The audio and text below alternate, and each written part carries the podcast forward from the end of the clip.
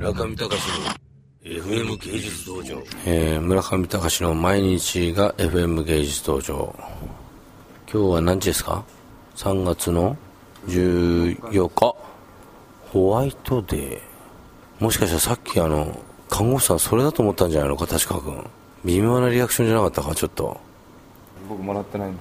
チョコは、えー、もらってないけどだって男からあげれる時期だから今日なんかくれるのかしらと思ったんじゃないのあれあれはもしかしたらあのリアクションは多分そうかもしれないですなんか微妙じゃなかったちょっとななんですか今日はみたいなそうですそうですそんな感じでしたはいあら確かちょっとさっきの電話のやり取りでチャンスと思ったけどそうでもないうん、はい、一番あのー、すごく進行というかあの話しやすい方なんで顔が面識ある方なんで、ちょうど良かったです、ね、私一昨年と去年2回にわたって慶応大学病院8階の脳神経外科の病 病棟にお世話になり合計で2週間半ぐらいお世話になりまして、えその時に後半戦の時に立川さんはそこの看護婦さんと仲良しになってまあ今ちょうどね友人があの入院してるんでちょっといろいろ心配なんでねさっき電話してどうですか？って聞いたらさすがにあの個人情報は絶対教えないと。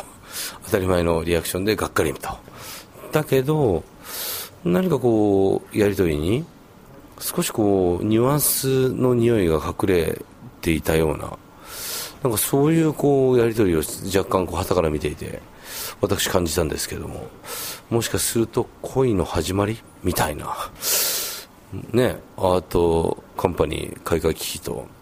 慶応大学病院看護婦さん。2人のこうねやり取り。どうですかね確かさん。あのー、その方とは結構そのいろいろお電話というか連絡はさせていただいてていろいろ村上さんもお世話になってるんでその時にいろいろ情報を聞きたい時とかはよく教えていただいてます。まあ何もないんですよと。まあそれでね。はい何もありません。残念ながら。いや今今まではななかったけど今日はそういう意味でホワイトデーと。そうだよね。どうなんだと。どどどうですかね。まあ関係ないなと、まあ、でもほらリスナーの人はさやっぱりこうこういう行間をまあね読み読んでのそうこうしてるうちにちょっと立川さんもその方の電話番号を手帳を開きながらちょっと眺めてみたりして。いやいやね違いますよ村上さんと。真面目なじゃダメだよ確か君一応ラジオですからこれ。中見隆の FM 芸術道場。